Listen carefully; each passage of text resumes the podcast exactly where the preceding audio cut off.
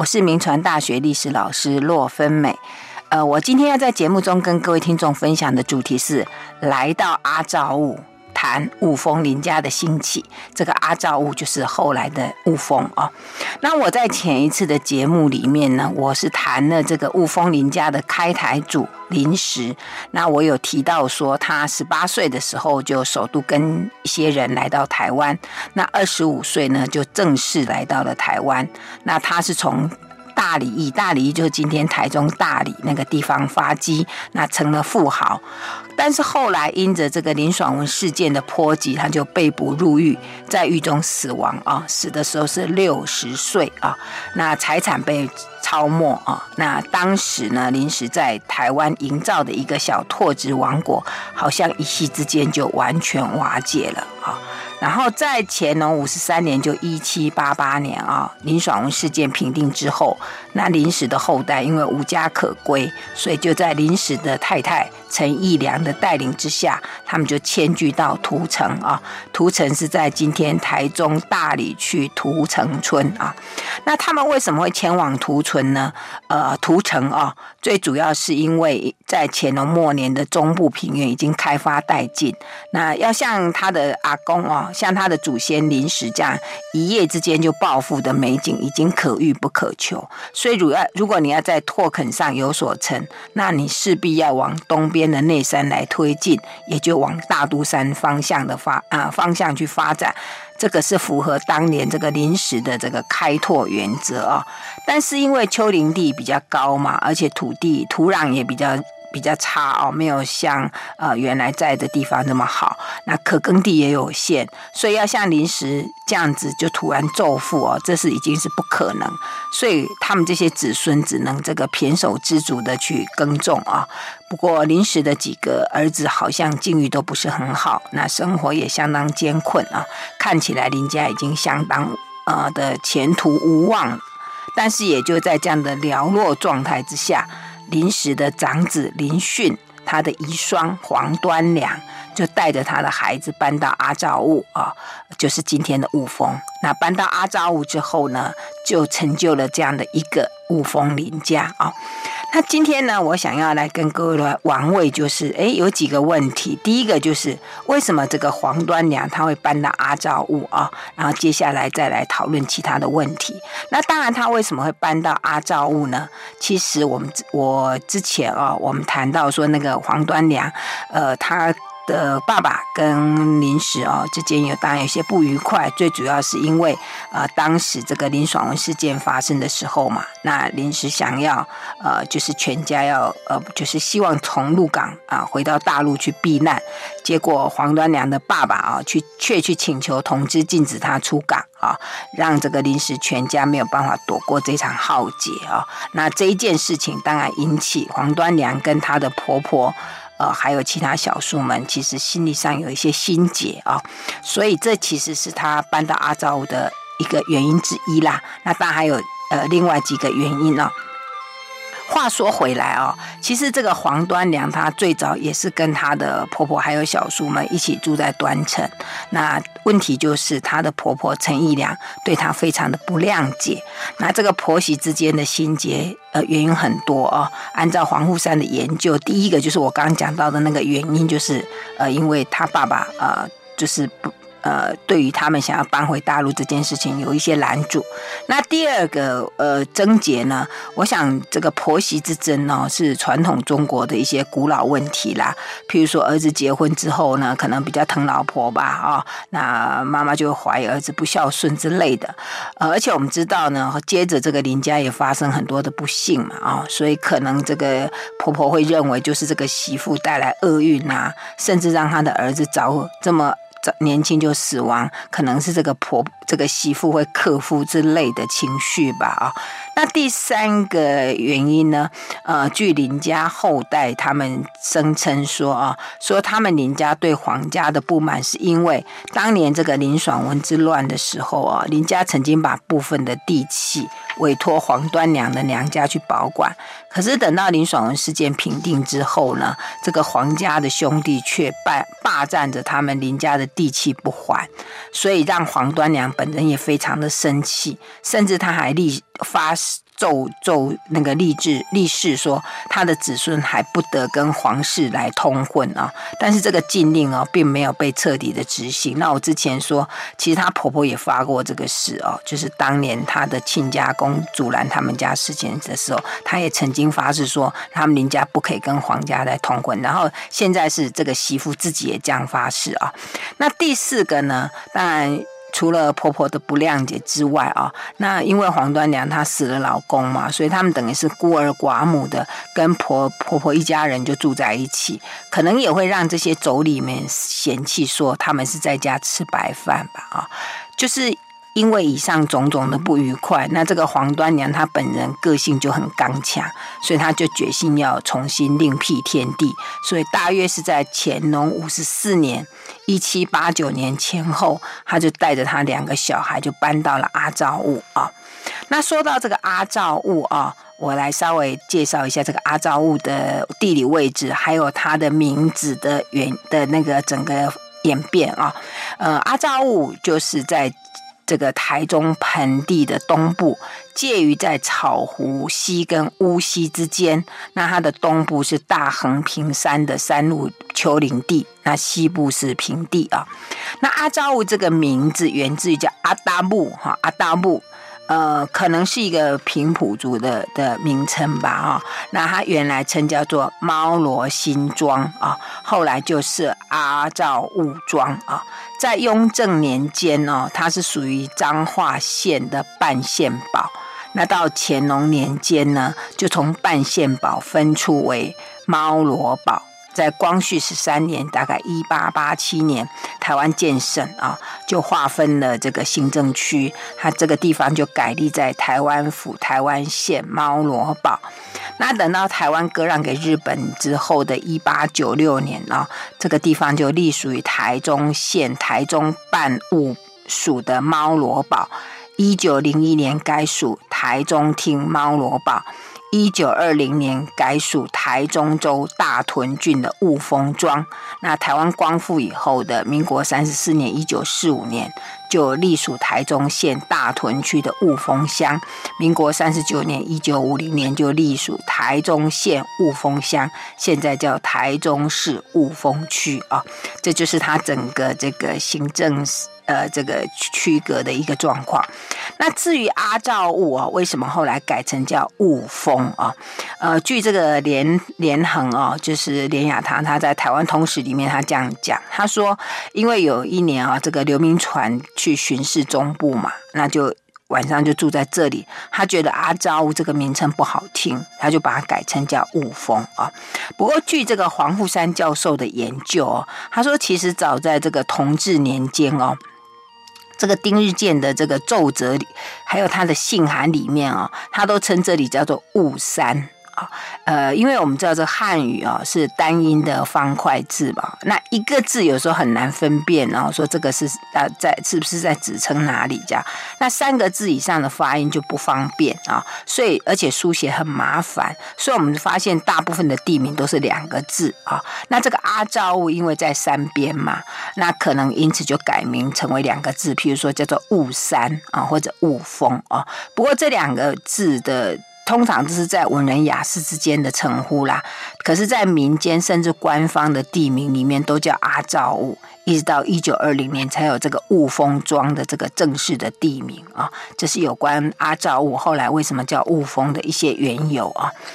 那至于说为什么这个黄端娘哦，她会选择搬到这个阿照屋啊？那究竟是情势所逼，还是呢？她是秉持她公公临时的精神呢？就是冒险进入这种危险的地方来开拓新的机运，还是呢？这个地方根本是她公公临时所遗留下来的产业啊？按照这个黄富山教授的研究哦，他是这样提到，他说，其实，在雍正年间哦，这个阿照雾这个地方哦，仍仍然是属于这个泰雅族梅加拉社的土地啊。后来因为有清清朝军队进入，然后就这个摆平了原住民，而且设了这个爱县啊，所以这个原住民的这个这个祸患就少了很多。所以到乾隆年间呢，就慢慢有一些汉人就移到里面去。去呃去开垦啊，而且兴修水利，然后整个阿照雾就迅速的开发起来。啊。那当然，因为后来整个雾峰林家那个呃越来越发展嘛，所以很多人都说黄端梁根本就选对地方，因为这个地方风水很好，所以庇荫子孙啊。但这都是后话然后，就后来讲的。其实当时那个那个黄端梁他们。搬到这个阿昭武的时候哦，早就已经有人到阿昭武来开垦了，所以他们来的时候已经时间有一点晚，好的地方大概都被占走，他们只只能在那个雾峰乡的北端，那那个地方也算是比较危险的地方，而且靠近山嘛，很多原住民会在那边出草哦，那而且地势比较高，比较高，灌溉也不方便，所以经应该有经过一段蛮辛苦的日子啊。那而且有一种说法说，黄端娘在很难过下去的时候啊，曾经回娘家去跟他兄弟要一些他们以前林家的一些地契了，这是有一些说法啊。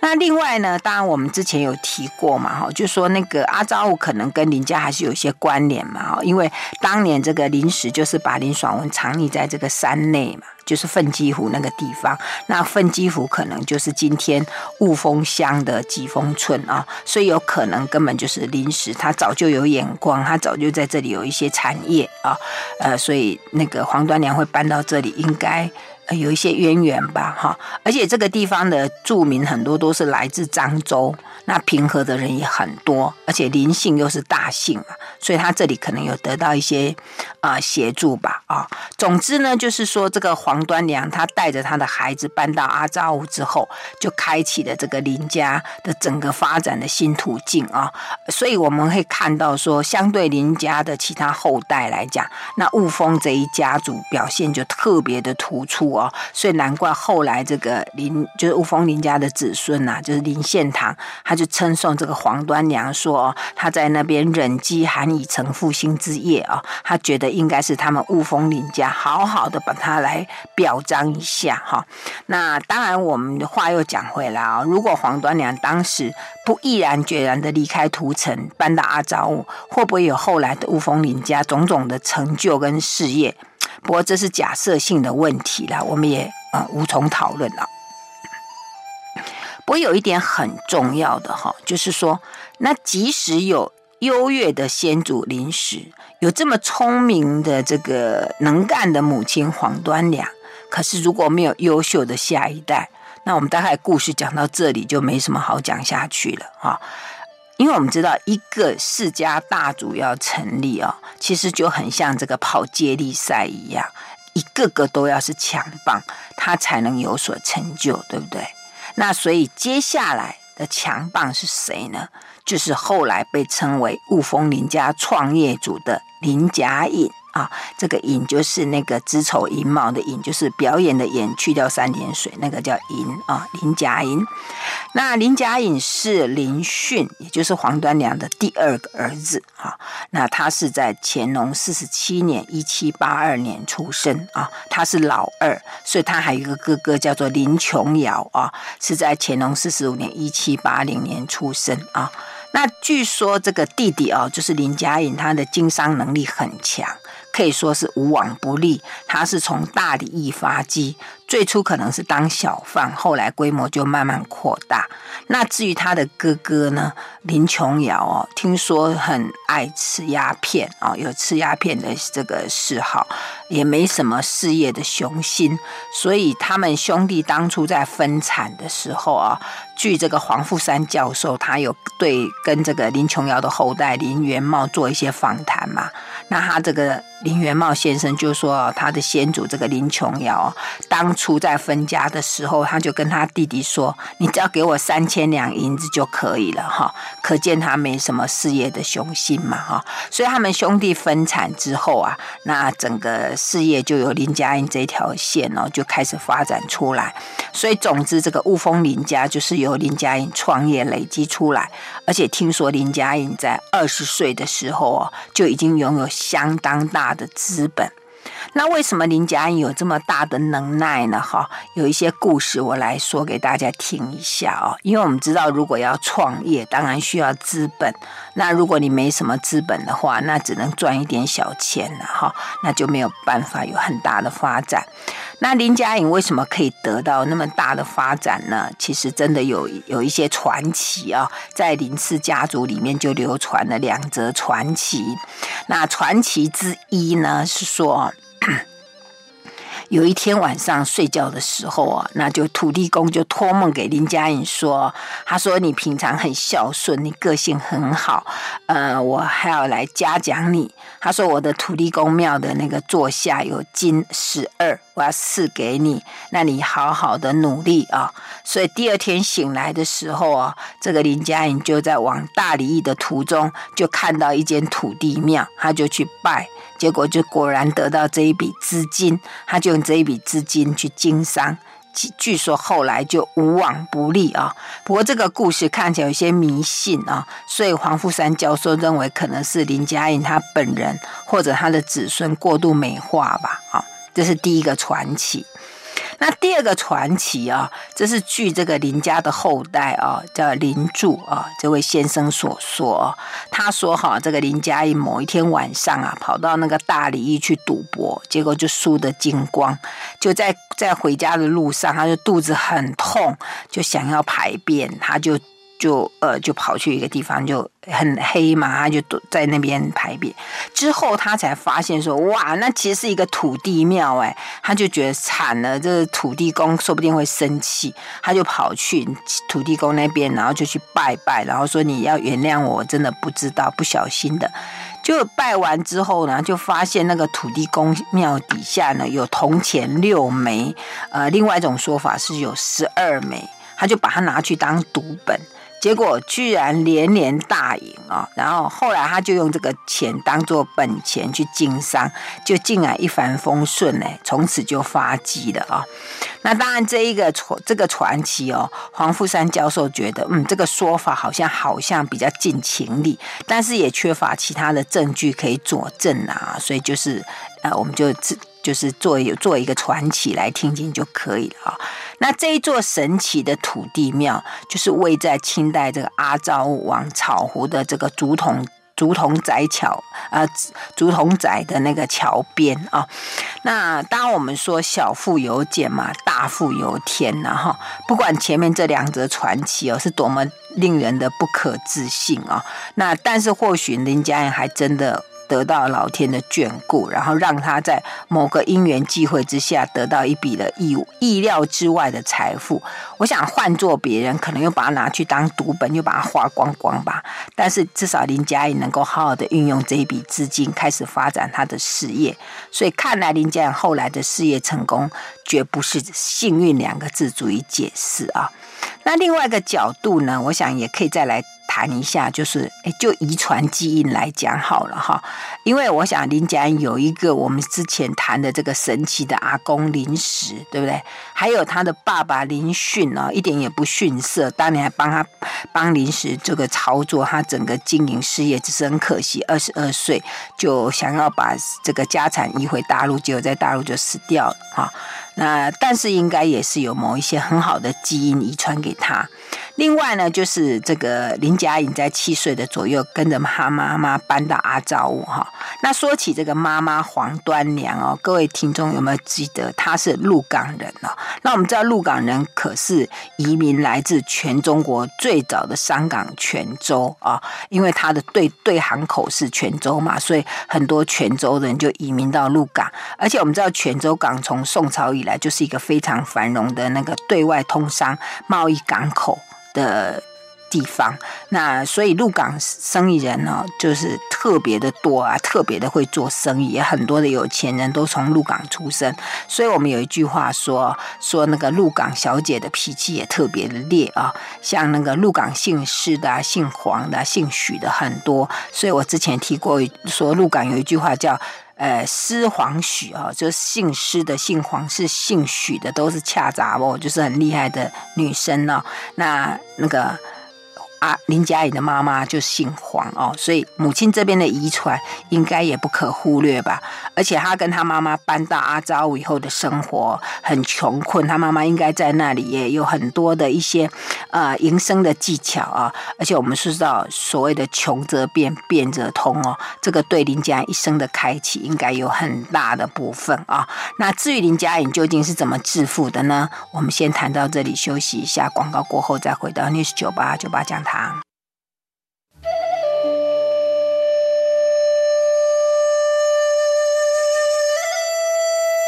欢迎回到 News 九八九八讲堂，我是洛芬美。我今天在节目中跟各位听众分享的主题是来到阿昭兀，谈雾峰林家的兴起啊。那我在之前呃前面这一段，我主要是讲说那个林姐阿姨呢，就是林训她的第二个儿子啊，他是。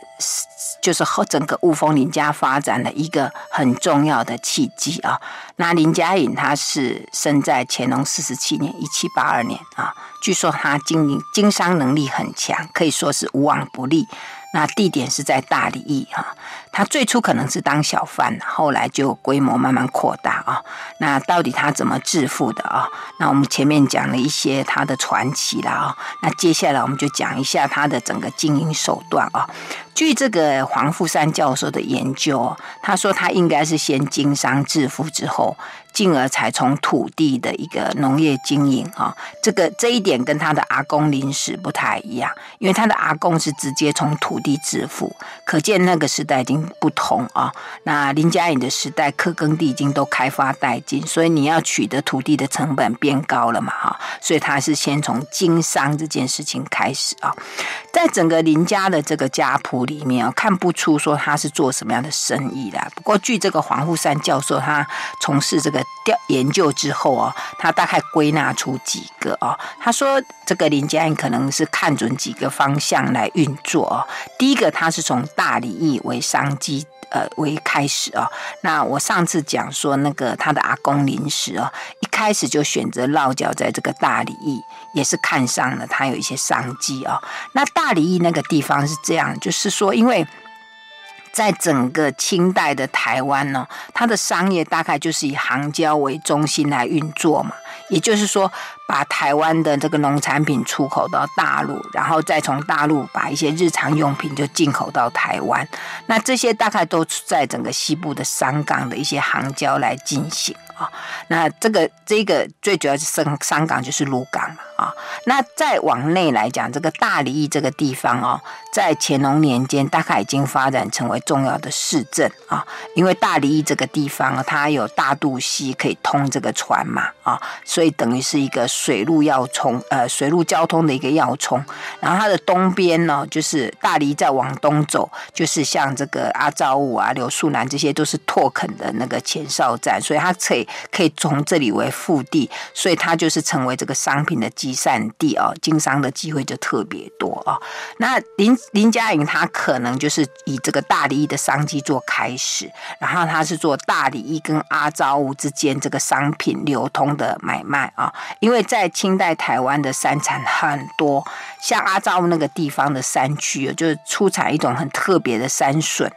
所以林嘉颖可能是把这个，就是把这些山笋，就把它运到，就阿扎乌的山笋运到大理驿去卖，然后再把日用品从大理驿再运回阿扎乌去啊。这当然是以前清代乡间小贩的一些功能啦啊。那另外。他还做一种生意，就是说他可能会跟他阿公一样，就是把台湾的米配送到大陆去，哈，呃，他可能也有做这些生意，这样哈，所以看起来林佳颖他在整个经商方面，不仅是地区性的，甚至已经发展成为这个跟就是跟这个这个大陆之间这个贸易之间，已经他已经有一点像批发商这样子，哈，这是从商业方面，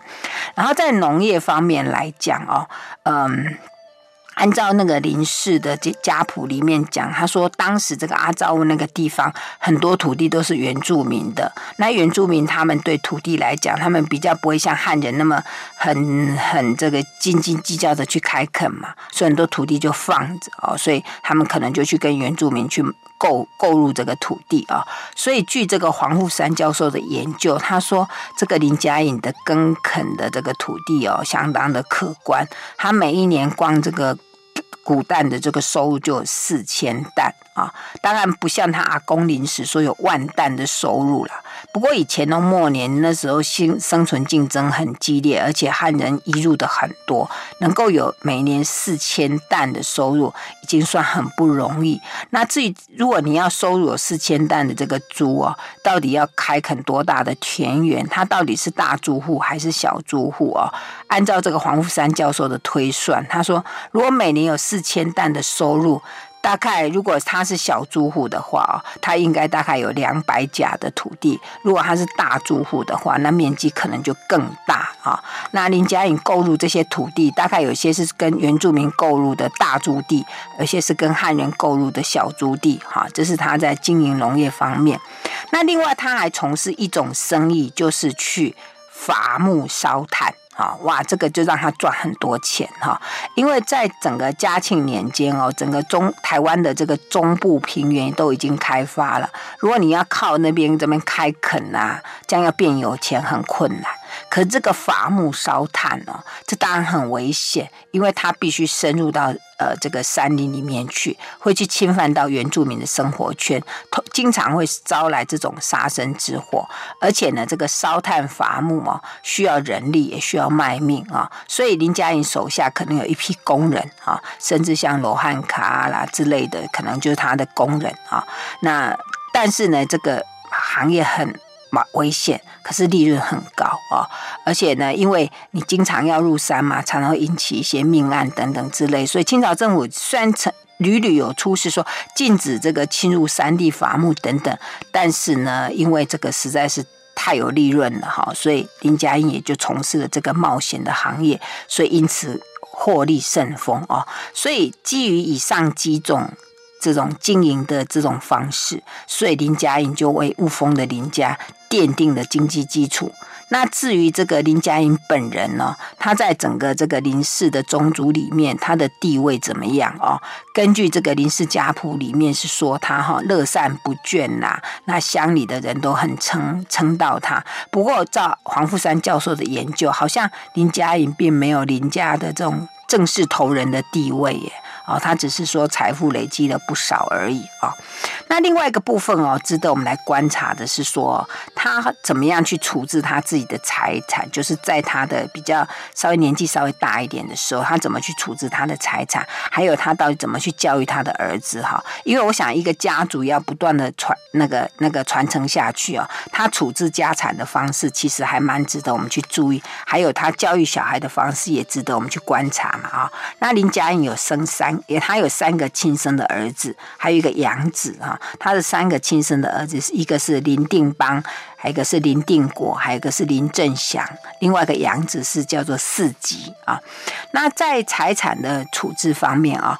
呃，按照这个黄富山教授的研究，他说这个林佳颖哦，他在还没过世之前呢，在道光十七年十月，他是在道光十八年九月过世了哈。呃，是知道。自己快要过世嘛，还是怎样？不过那个中间有一年呢，就有点奇怪啊、哦。反正他就是在他过世之前的一年，他就有一次，他就跟他的小孩，呃，就叫他们说：“哎，你们要呃，就是把家产把它分配好，所以你们要自己好好的去发展，这样哈。”那很奇怪，我刚刚讲说，哎，中国人通常都是。就是会在死后啊才去分家，那为什么会在生前就分家呢？啊，好奇怪，是不是说他那时候家他们家里有一些问题，或呃或者他是想说，哎，早一点分家好让他们的小孩去发展哈？因为我们知道林嘉颖当年呢，他也是跟他哥哥分产之后，他才可以开始全力发展他自己的事业嘛哈，所以他这一点的作为倒是蛮。蛮值得我们去玩味的哈。总之，他就先把他的家产先先分了哈。而且我会我们会发现，就是说，好像他的家产里面主要是分给他的大，就是两个儿子林定邦跟林殿国啊。然后第三个儿子好像没有得到什么样的。就是后来整个发展里面好像没有第三个小孩的的身影。那至于养子，更完全在他们整个呃林家的这个祭祀工业之外，就完全没有啊。所以他为什么特别注重这两个小孩？我们当然在后面的发展还可以稍微看出一些端倪啊。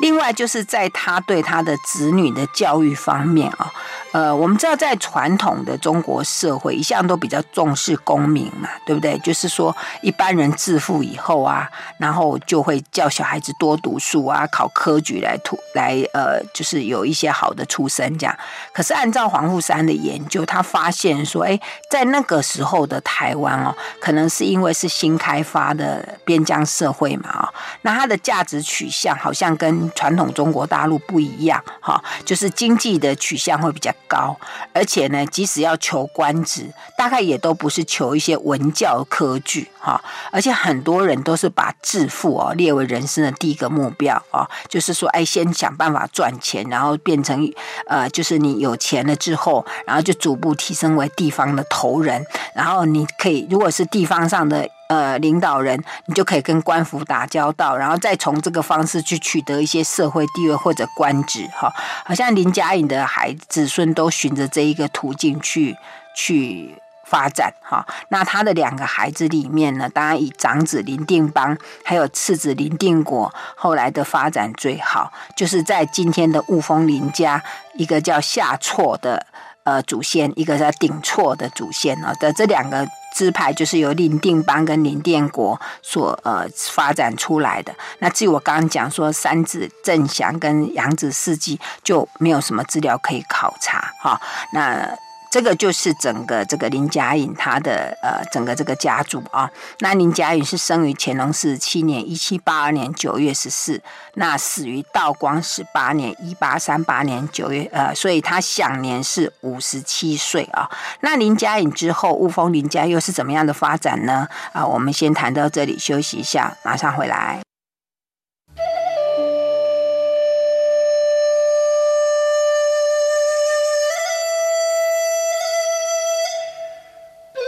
欢迎回到 News 九八九八讲堂，我是洛芬美。呃，今天在节目中，我和各位听众分享的主题是来到阿昭雾，谈雾峰林家的兴起啊。那我们前面一直在谈整个雾峰林家的发展啊，都比较谈到人的部分。那其实我们在观察整个雾峰林家发展的同时啊，我们要看看当时整个台湾的社会啊。其实我前面有提，之前提说，这个不管是大里也好，或者阿昭雾的。也好，他们邻家选择这些地点，好像都选择那种充满机会，但是都很危险的地方哦。譬如说，以当时台湾中部，不管是阿大理或者是阿扎武哈，呃，按照黄富山教授的研究，他说。当时整个台湾中部、北部的开发地区，因为官力不足嘛，所以百姓多仰赖自己发展或者保护自己的权益啊。那地方的头人通常他们都会拥有一些私人的武力，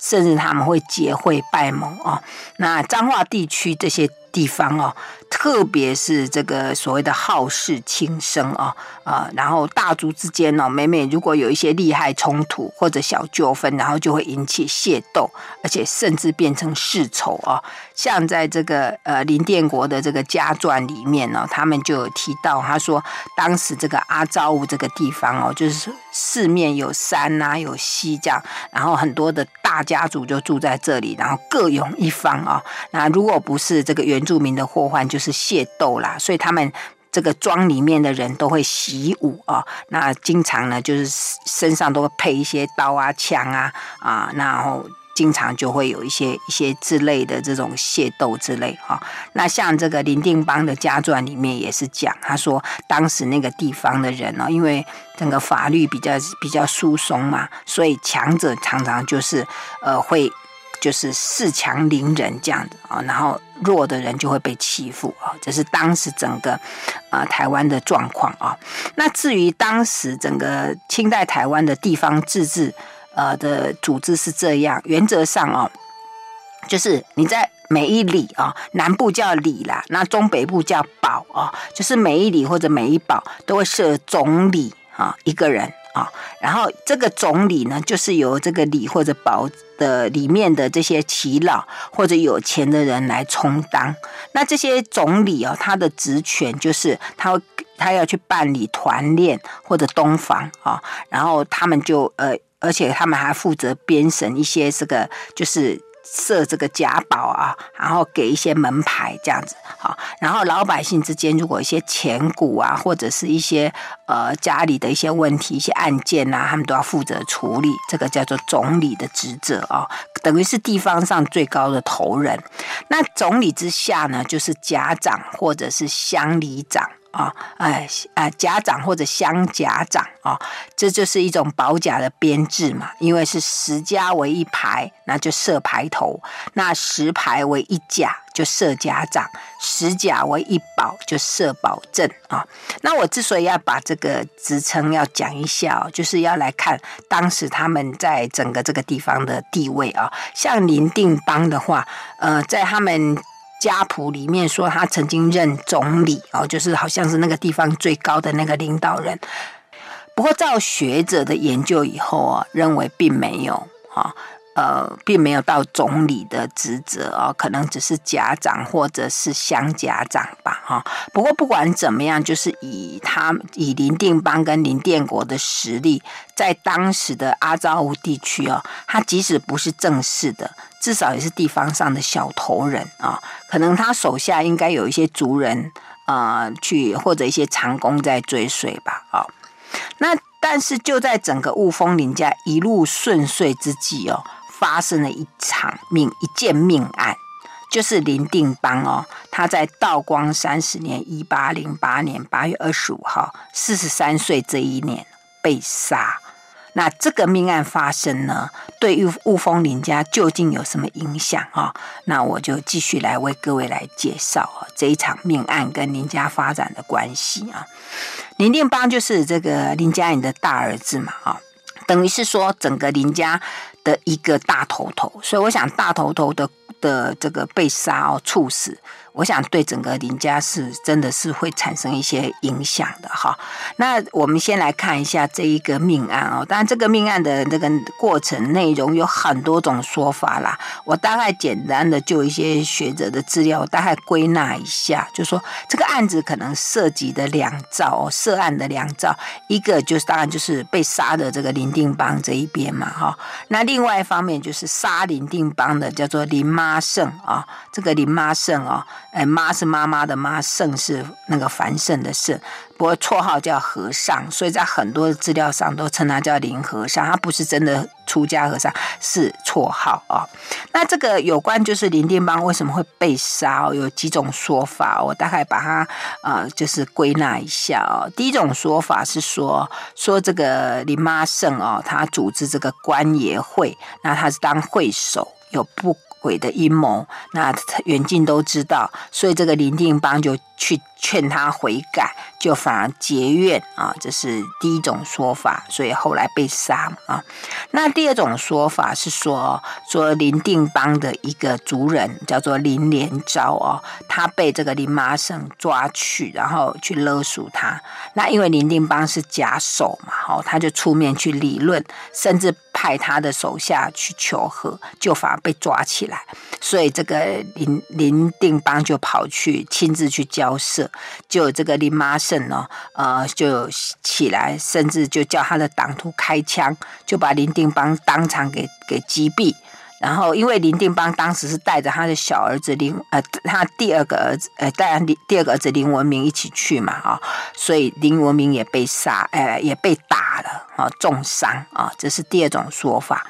那第三种说法是说，是这个林妈胜的一个侄儿叫做林英，跟林定邦的主人叫林连昭，两个人因为一些事情就起来，就起了冲突。那林定邦刚好路过，就劝架，就是起冲突。那林定邦就去追赶这个林英，就被在山上这个打打雀的这个林妈胜的工人叫林盖啊，他就开枪就打中了这个林定邦，然后林定邦就倒地而死啊。反正这个命脉就这个命案哦，就是来龙去脉很多各说各话各话。那我我我就简单的这样子大概说了一下啊。那重要的是说，到底这一个整个命案的发生呢，我们可能再来观察一下，就说，哎，这两方面的彼此在地方上的势力状况怎么样啊？我刚刚讲是说，他们当时那个地方上最大的头人叫做总理嘛。那杀死林定邦的这一个